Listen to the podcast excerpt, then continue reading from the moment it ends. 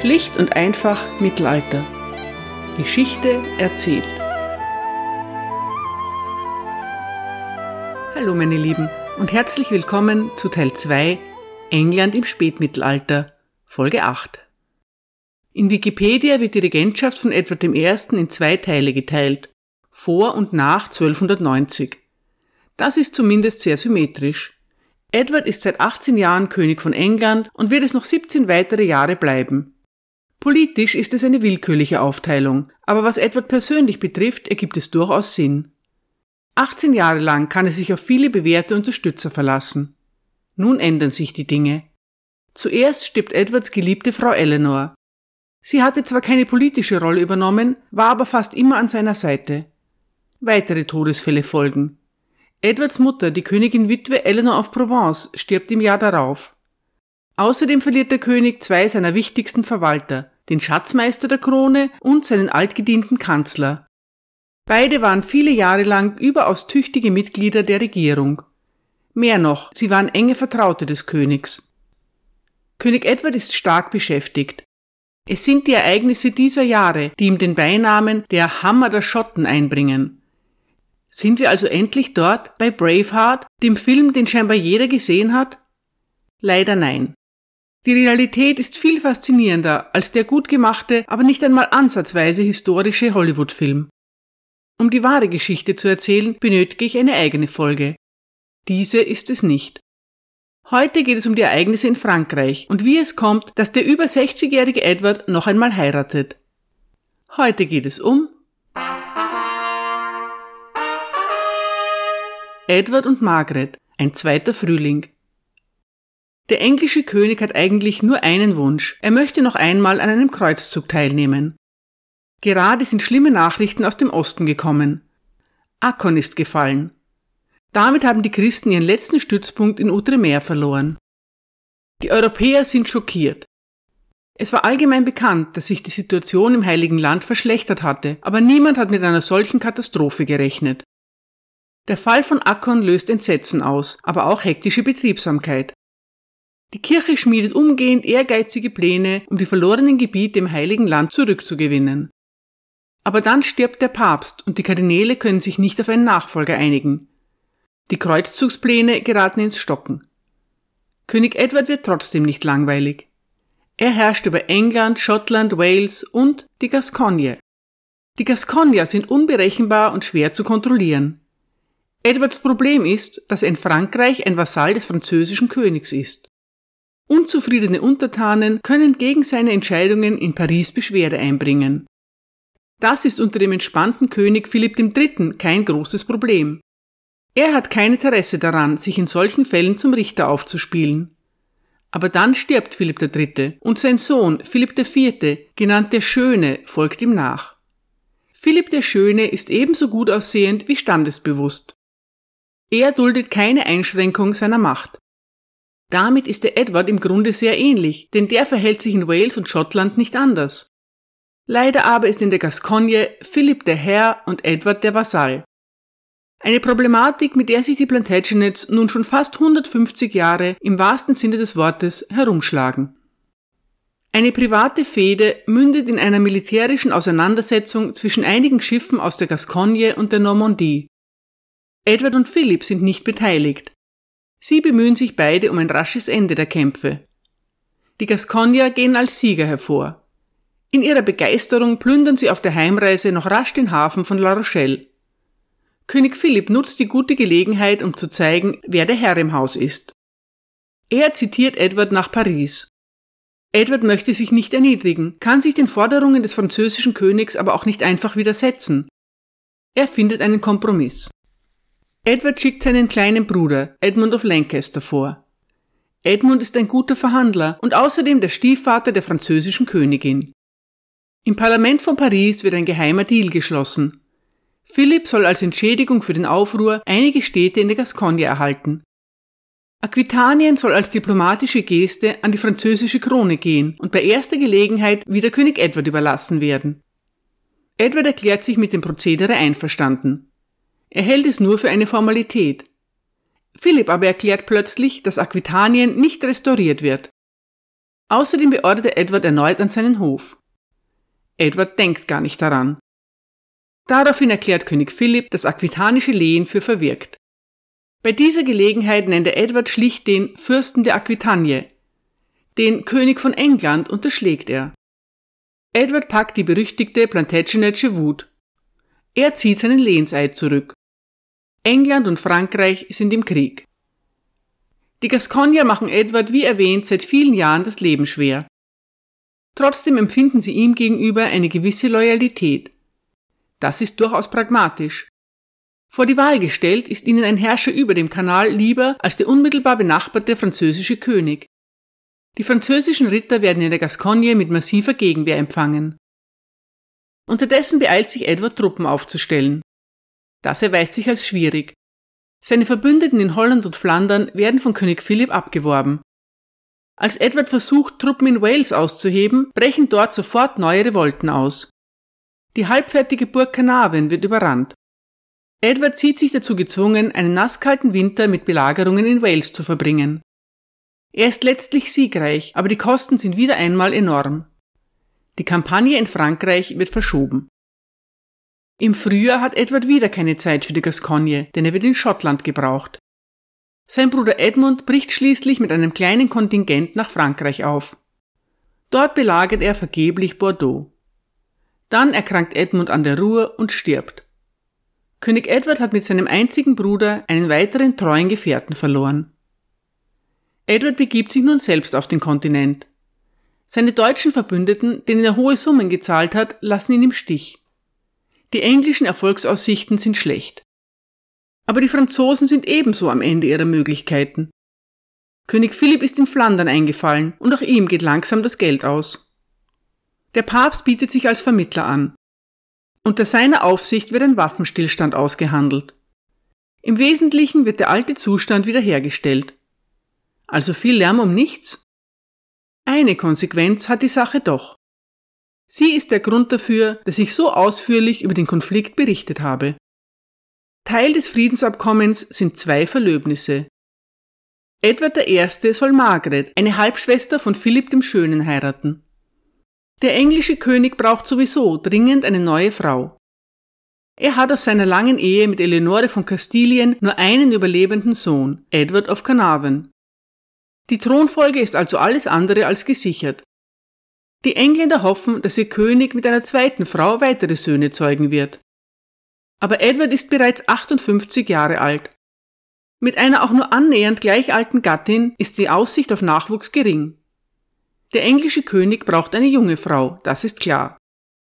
Ob sie wirklich so jung sein muss, darüber lässt sich streiten.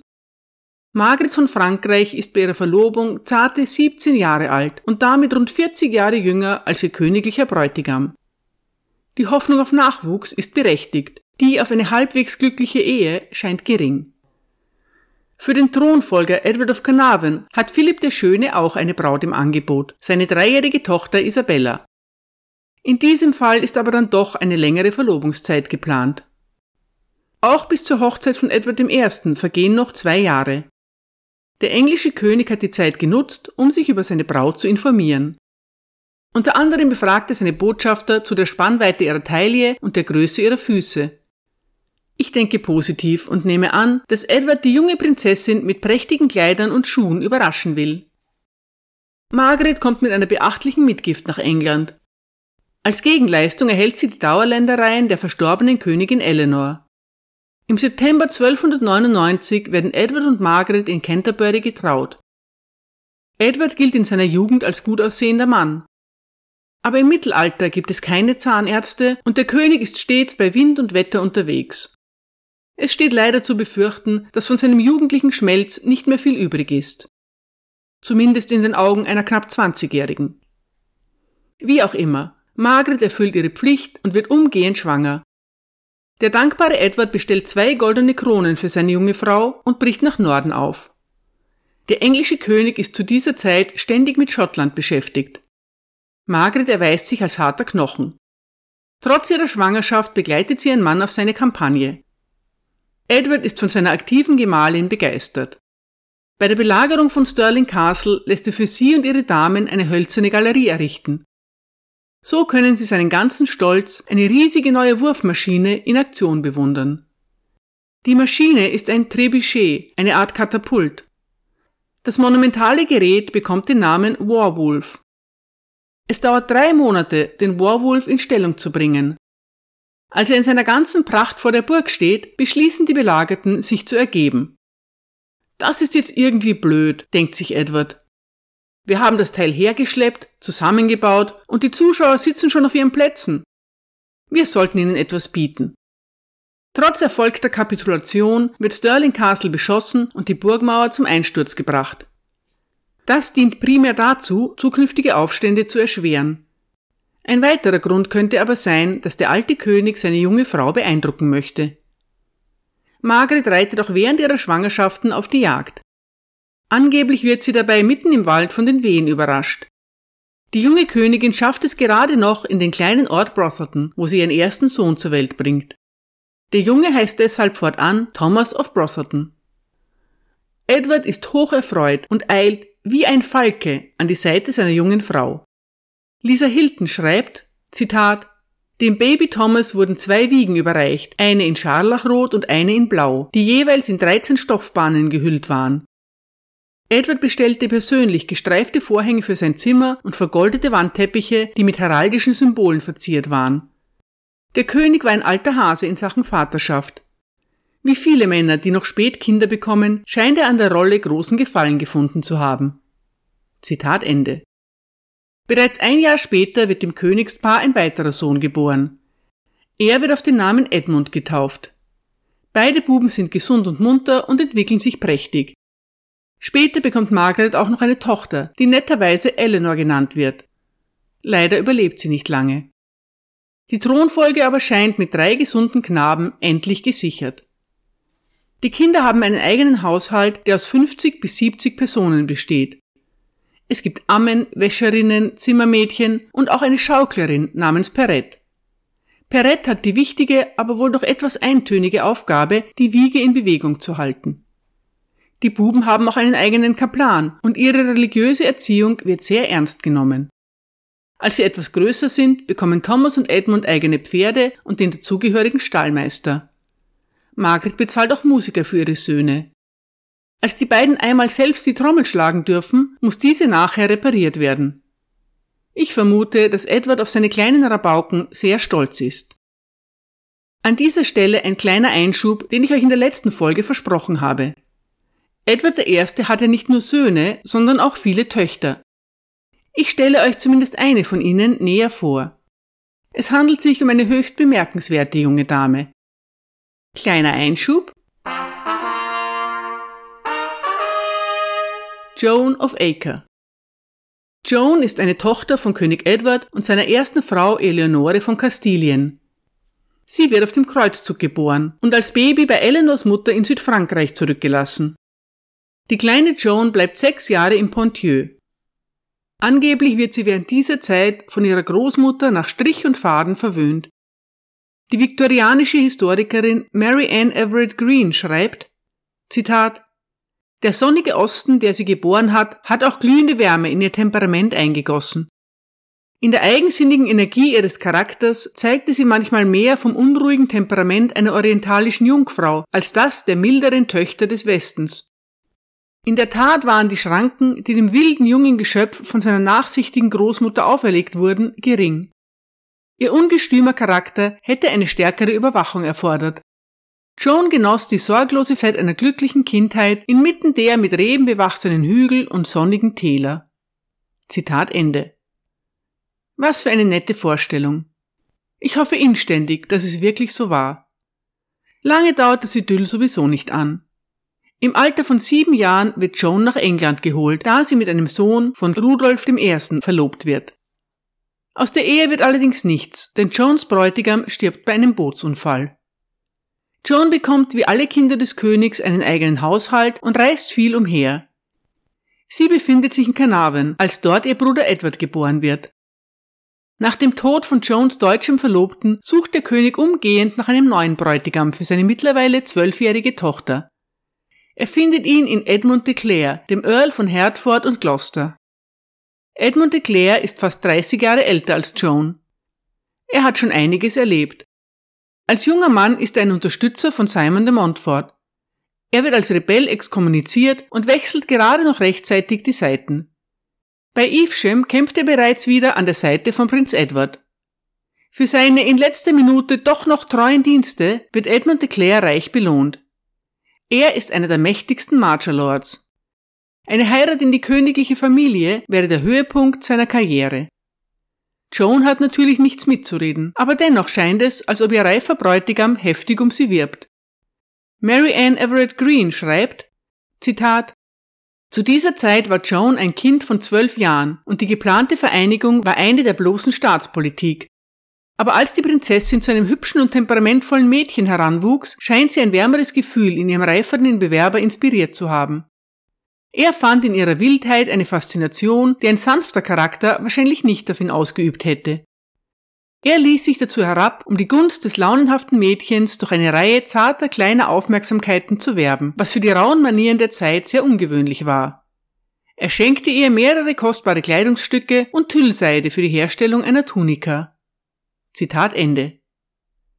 Königin Eleanor, die selbst sehr jung verheiratet wurde, zögert die Eheschließung ihrer Tochter für einige Jahre hinaus.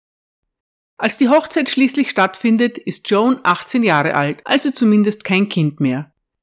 Das englische Königspaar macht seiner Tochter viele wertvolle Geschenke. Joan lebt in allem Luxus, den ihre Zeit zu bieten hat. Sie erfüllt ihre Pflicht. In fünf Jahren bekommt Joan vier Kinder. Dann stirbt ihr Ehemann. Mit 23 Jahren ist Joan also Witwe, vierfache Mutter und stinkreich. Verwitwet zu sein ermöglicht einer adeligen Dame beispiellose persönliche Unabhängigkeit. Auch diese hat allerdings ihre Grenzen. Joan setzt sich darüber hinweg. Mary Ann Everett Green schreibt, Zitat, Während des restlichen Jahres scheint die Prinzessin Joan in dem einen oder anderen ihrer walisischen Schlösser gelebt zu haben. Aber es waren nicht Grübeleien über Tage des vergangenen Glücks, die dem Herzen der Prinzessin am nächsten waren. Unter dem Gefolge ihres verstorbenen Herrn befand sich ein Knappe namens Ralph de Monthermer, bekannt für seine feine Persönlichkeit und seine ritterlichen Leistungen. Nach dem Tod des Grafen blieb er in den Diensten der Gräfin und ihre Reize gewannen solchen Einfluss auf ihn, dass er sogar wagte, um die Hand seiner königlichen Geliebten zu werben. Einige Ermutigung muss ihm sicherlich von ihrer Seite gegeben worden sein, bevor solch eine Idee einen Platz in seinem Verstand gefunden haben könnte. Sein Antrag wurde wohlwollend aufgenommen. Aber obwohl die verliebte Dame bereit war, sich zu erniedrigen, konnte sie nicht zustimmen, jemanden zu heiraten, der nicht einmal ein Ritter war. Sie schickte deshalb ihren Verehrer zu ihrem Vater und bat ihn als Gefallen, ihm die Ehre der Ritterschaft zu gewähren. Der ahnungslose Monarch kam ihren Wünschen nach. Dann, mit einem Eifer der Zuneigung, der alle Grenzen der Klugheit verachtete, gewährte die Gräfin diesem namenlosen Jüngling die Hand, nach der schon damals Prinzen vergebens seufzten. Eine geheime Ehe zementierte die Vereinigung der Liebenden. Zitat Ende. Prinzessin Joan heiratet ohne Einverständnis ihres Vaters einen unbedeutenden Ritter aus ihrem Gefolge. Ein beispielloser Skandal. Als Edward davon erfährt, explodiert er, wie es nur ein Plantagenet kann. Aber Joan ist ebenfalls eine Plantagenet. Sie denkt nicht einmal daran, nachzugeben. Joans Güter werden beschlagnahmt und ihr Ehemann Ralph wird in Bristol eingesperrt. Die Prinzessin schickt ihre kleinen Kinder an den Hof ihres Vaters, um ihn zu erweichen. Als das nichts nützt, macht sie sich selbst hochschwanger auf den Weg, um sich seinem Zorn zu stellen. Mary Ann Everett Green schreibt, Zitat, Joan wurde erlaubt, sich in eigener Sache ausführlich zu verteidigen. Sie argumentierte mit der ganzen Beredsamkeit warmen Gefühls. Sie sagte, es wird nicht als kleinlich oder schändlich angesehen, wenn ein wichtiger Graf eine arme und gemeine Frau heiratet. Andererseits ist es auch nicht tadelnswert für eine Gräfin, einen ritterlichen Jüngling zu ehren. Die Kühnheit ihrer Antwort erfreute den König. Er dachte, dass was getan worden war, nicht rechtmäßig ungeschehen gemacht werden konnte. Um seiner Tochter willen ließ seine Empörung gegen ihren Ehemann nach. Ralph de Monthermer wurde freigelassen und das junge Paar hatte die Genugtuung, dass ihre Verbindung anerkannt und nicht bestraft wurde. Zitat Ende. Eine bemerkenswerte Geschichte. eine furchtlose, emanzipierte Frau und endlich einmal eine echte Liebesehe. Dazu ein allseits gefürchteter König, der seiner Tochter nichts abschlagen kann. Das ist der Stoff, aus dem Legenden sind. Kein Wunder, dass Joan of Acre eine beliebte Protagonistin von Romanen ist. Mit Ralph bekommt Joan vier weitere Kinder. Leider dauert ihr Glück nur zehn Jahre an. Im Jahr 1307 stirbt Joan of Acre im Alter von 35 Jahren in Suffolk. Ihre Todesursache ist nicht bekannt. Zurück zu Edward und Margaret. Wir stellen fest, seinen kleinen Söhnen mit Margaret und seiner Tochter Joan ist König Edward sehr zugetan. Mit seinem ältesten Sohn Edward of Carnarvon kommt er weniger gut zurecht. Vater und Sohn sind völlig unterschiedliche Persönlichkeiten. Edward Junior ist das Gegenteil eines furchtlosen Ritters und weder an Pferden noch am Schwertkampf interessiert. Dafür hat sein Vater absolut kein Verständnis. Königin Margaret kommt die Rolle einer Vermittlerin zu. Edward Junior schreibt ihr regelmäßig und bittet sie um kleine Gefälligkeiten, mit denen er sich nicht an seinen Vater wenden will. So ersucht er zum Beispiel um Zuwendungen und Ländereien für seine Gefolgsleute. Es geht aber auch um wichtigere Dinge. Edwards bester Freund und möglicher Liebhaber, Piers Gaveston, wird aus England verbannt. Der Kronprinz ist untröstlich. Das Gesuch um die Rückkehr seines Favoriten richtet er über seine Schwester Elizabeth an Margaret. Der junge Prinz schreibt, Zitat, der Lord Edward an seine sehr liebe Schwester Milady Elizabeth, Countess of Holland, Hereford und Essex. Grüße und sehr herzliche Zuneigung. Über die gute Gesundheit unseres Lords, des Königs, unseres Vaters und meiner Lady der Königin und über eure, von der wir aus euren Briefen erfahren haben, freuen wir uns sehr. Über unsere teilen wir euch mit, dass wir Gott sei Dank bei guter Gesundheit waren, als dieser Brief verfasst wurde. Und weil unser Herr der König gewährt hat, dass zwei Diener bei uns bleiben dürfen, nämlich John Hosted und John Weston, ersuchen und bitten wir euch dringend, dass ihr, my Lady die Königin, unsere sehr liebe Mutter, bittet, den König zu ersuchen, uns zwei weitere Diener zu gewähren, nämlich Gilbert de Clare und Piers Gaveston. Wenn wir diese beiden bei uns hätten, zusammen mit den beiden anderen, die wir bereits bei uns haben, wären wir befreit von dem Kummer, den wir durch den Befehl und den Wunsch unseres besagten Lords des Königs erlitten haben und immer noch Tag für Tag erleiden. Sehr liebe Schwester, möge unser Herr über euch wachen. Verfasst unter dem persönlichen Siegel im Park von Windsor am 4. August 1305. Zitat Ende. Die Intervention von Margaret scheint erfolgreich zu verlaufen, denn Piers Gaveston wird kurz darauf begnadigt. Der junge Prinz ist seiner Stiefmutter sehr dankbar. Er schenkt ihr einen Rubin und einen goldenen Ring. Das mit den Fürsprachen von Königinnen ist so eine Sache. Es gibt viele Erzählungen darüber, wie eine edle Dame das Herz ihres strengen Gatten erweicht und Gnade für einen Verurteilten erwirkt. Was wie ein spontaner Akt des Mitleids wirkt, hat allerdings Methode. Wenn der König eigentlich einlenken will, aber nicht schwach wirken möchte, kommt das sanfte Flehen seiner Gattin ins Spiel. Sie wirft sich auf die Knie und bittet für die armen Sünder. Seufzend gibt der König nach. Es ist ein Ritual, das es ihm erlaubt, sein Gesicht zu wahren. Edward nutzt diese Methode gerne und häufig. Margaret bittet unter anderem um Gnade für die Bürger von Winchester, die eine Geisel entkommen lassen. Auch einem Goldschmied, der eine Krone für Edwards Erzfeind Robert de Bruce hergestellt hat, wird nach Margarets Intervention verziehen. Die offiziellen Dokumente beinhalten den Satz Begnadigt nur auf Fürsprache unserer liebsten Gattin, Königin Margaret von England. Immer sind ihre Bitten allerdings nicht erfolgreich. Als die Königin sich dafür einsetzt, dass der schottische Earl of Athol nicht wie ein gewöhnlicher Verbrecher behandelt wird, erwidert Edward nur, dass er dazu bereit ist, extra für den Earl einen besonders hohen Galgen errichten zu lassen. Margaret ist knappe acht Jahre lang Königin von England. Sie wird nicht gekrönt, vermutlich aus Kostengründen. Eine Krönung muss ein prunkvolles, luxuriöses Ereignis sein, sonst wird sie zu einer Blamage. Gäste aus nah und fern müssen eingeladen und tagelang aufs Feinste bewirtet werden. Edward findet nie die Zeit dafür, so ein Event zu organisieren. Außerdem ist er nach wie vor ständig in Geldnöten. Margaret trägt es mit Fassung. Den Titel Königin von England verwendet sie auch so. Margaret ist trotz ihrer Jugend eine vorbildliche Königin. Sie erfüllt alle ihre Aufgaben tadellos. Sie bekommt zwei Söhne, begleitet ihren Mann häufig auf seinen Reisen und widmet sich der Wohltätigkeit sowie religiösen Stiftungen. Der eine oder andere Kirchenmann wirft der Königin Verschwendung in ihrem Haushalt und bei ihrer Garderobe vor, aber Edward bezahlt die Schulden seiner Frau stets ohne Einwände zu erheben. Der alte König ist dankbar dafür, eine weitere harmonische Ehe führen zu dürfen. Man kann die Beziehung von Edward und Margaret nicht mit der ersten Ehe des Königs vergleichen. Edward und Eleonore von Kastilien sind gleich alt, werden gemeinsam erwachsen und sind fast nie voneinander getrennt. Eleanor ist Edwards Lebensmensch. Aber trotz des gewaltigen Altersunterschiedes von 40 Jahren ist auch die zweite Ehe von Edward I. sehr erfolgreich. Interessanterweise ist der kriegerische König, der Hammer der Schotten und grimmige Eroberer von Wales ein liebevoller und treuer Ehemann. Edward I. schätzt seine junge Frau sehr und ist stets um ihr Wohlergehen bemüht. Über Margarets Gefühle gibt es keine Berichte. Es gibt aber auch keinen Hinweis darauf, dass sie unglücklich ist.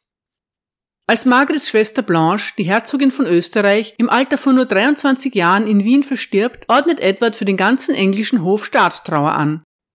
Er schreibt auch an Margarets Beichtvater, dass er ihr die traurige Nachricht schonend überbringen soll. Als Trostspender ist der alte König aber wenig qualifiziert. Sein Rat an Margarets Priester lautet, die Trauernde darauf hinzuweisen, dass ihre Schwester im fernen Österreich sowieso schon so gut wie tot für sie war. Margaret nimmt aktiv Anteil an der Regentschaft. Sie bleibt dabei zwar auf die klassische weibliche Rolle beschränkt, aber dennoch sind sie und Edward ein gutes Team. Viele Bittsteller wenden sich mit ihren Anliegen an Margaret. Sie gehen offenbar davon aus, dass die junge Königin durchaus Einfluss auf die Entscheidungen ihres Mannes hat. Als Edward im Jahr 1307 verstirbt, ist Margaret erst 28 Jahre alt. Sie wird nicht mehr heiraten. Angeblich erklärt sie, als Edward gestorben ist, sind alle Männer für mich gestorben. Vielleicht stimmt das, aber vielleicht will sie auch nur ihre Ruhe haben. Margaret bleibt in England. Nach der Krönung ihres Stiefsohnes Edward II. lässt sich die nunmehrige Dowager Queen oder Königin Witwe in Marlborough nieder. Sie korrespondiert mit ihrem Bruder in Frankreich und steht in regelmäßigem Kontakt zu der neuen Königin von England. Ansonsten lebt sie eher zurückgezogen. Die neue Königin von England ist Margarets Nichte Isabella. Isabella ist erst zwölf Jahre alt, als sie die Frau von Edward II. wird. Es ist gut, dass sie eine französische Tante in England hat, denn die arme Isabella kann jede Unterstützung brauchen. Margaret und Isabella haben ein enges Verhältnis zueinander. Als Isabella einige Jahre später zum ersten Mal schwanger wird, steht ihre Tante ihr bei. Margaret kommt zwei Monate vor der Geburt zu Besuch und bleibt bis zur Taufe des Kindes bei ihrer Nichte. Dann zieht sie sich wieder nach Marlborough zurück. Ihr Verhältnis zu Edward II. hat sich verschlechtert. Der junge König macht Piers Gaveston zum Earl of Cornwall. Dieser Titel war eigentlich für einen seiner Halbbrüder vorgesehen. Verständlicherweise ist Margaret als dessen Mutter nicht erfreut. In den folgenden Jahren hört man nicht mehr viel von der Dowager Queen. Margaret stirbt im Alter von nur 39 Jahren in Marlborough. Ihre Todesursache ist nicht bekannt. Die höchst dramatische Wende, die die Ehe ihrer Nichte Isabella und ihres Stiefsohnes Edward II. nimmt, erlebt Margaret von Frankreich ebenso wenig mit wie das tragische Ende ihres jüngeren Sohnes Edmund. Die Frage, ob sie irgendetwas davon hätte verhindern können, bleibt offen. Danke für eure Aufmerksamkeit.